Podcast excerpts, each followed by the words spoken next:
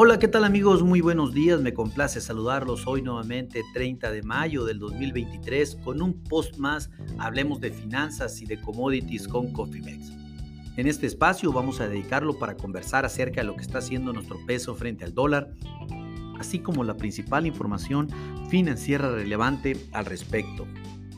Déjenme informarles que en este momento eh, el spot se encuentra eh, con una caída del 2 centavos por, por dólar en este momento o para cotizar en 17.6534 pesos por dólar. La verdad, una cotización eh, que tuvo un mínimo de 17.5350 hoy por la mañana, o sea, prácticamente 12 centavos por arriba del valor actual y un máximo de 17.69 eh, pesos por dólar, el cual pues prácticamente estamos tan solo a 4 centavos de ese máximo registrado en la sesión del día de hoy. Pero pues, ¿qué ha sucedido? Pues realmente los, eh, futuros accionarios se anticiparon la apertura positiva de la renta variable en, el, en, en Estados Unidos específicamente.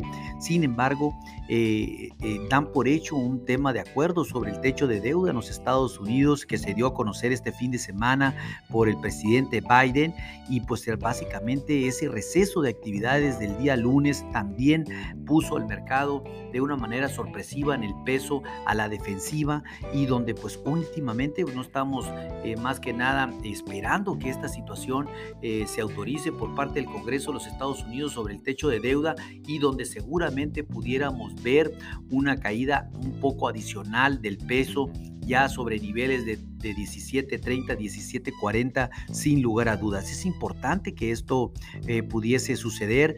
Vamos a ver si así sale. Por el momento, la resistencia se mantiene en 17.72 pesos por dólar y el pivot se mantiene en 17.59 pesos por dólar y la primer, el primer soporte en 17.50 pesos por dólar. La verdad, pues eh, la cosa está eh, en los mismos parámetros que ha estado en las últimas 20 sesiones. El peso ha estado más o menos dentro de la misma, del mismo rango, desde eh, los bajos de 17.40 hasta los máximos de 17.99. una volatilidad, pues prácticamente de poco más de 56 centavos por dólar. Y pues ya tenemos esa tesitura de más de 22 sesiones en donde pues no ha habido una, una cuestión eh, de mucho riesgo en el corto plazo, tal vez en el mediano y largo plazo se presenten cosas eh, diferentes, pero ahorita al menos por el corto sí podríamos estar viendo de nuevo la moneda eh, ir más abajo de los 17.50 sin lugar a dudas si todo sale bien el día de mañana y si no se presenta alguna eventualidad. Sin embargo, recuerden que el peso también reacciona a todo acontecimiento geopolítico.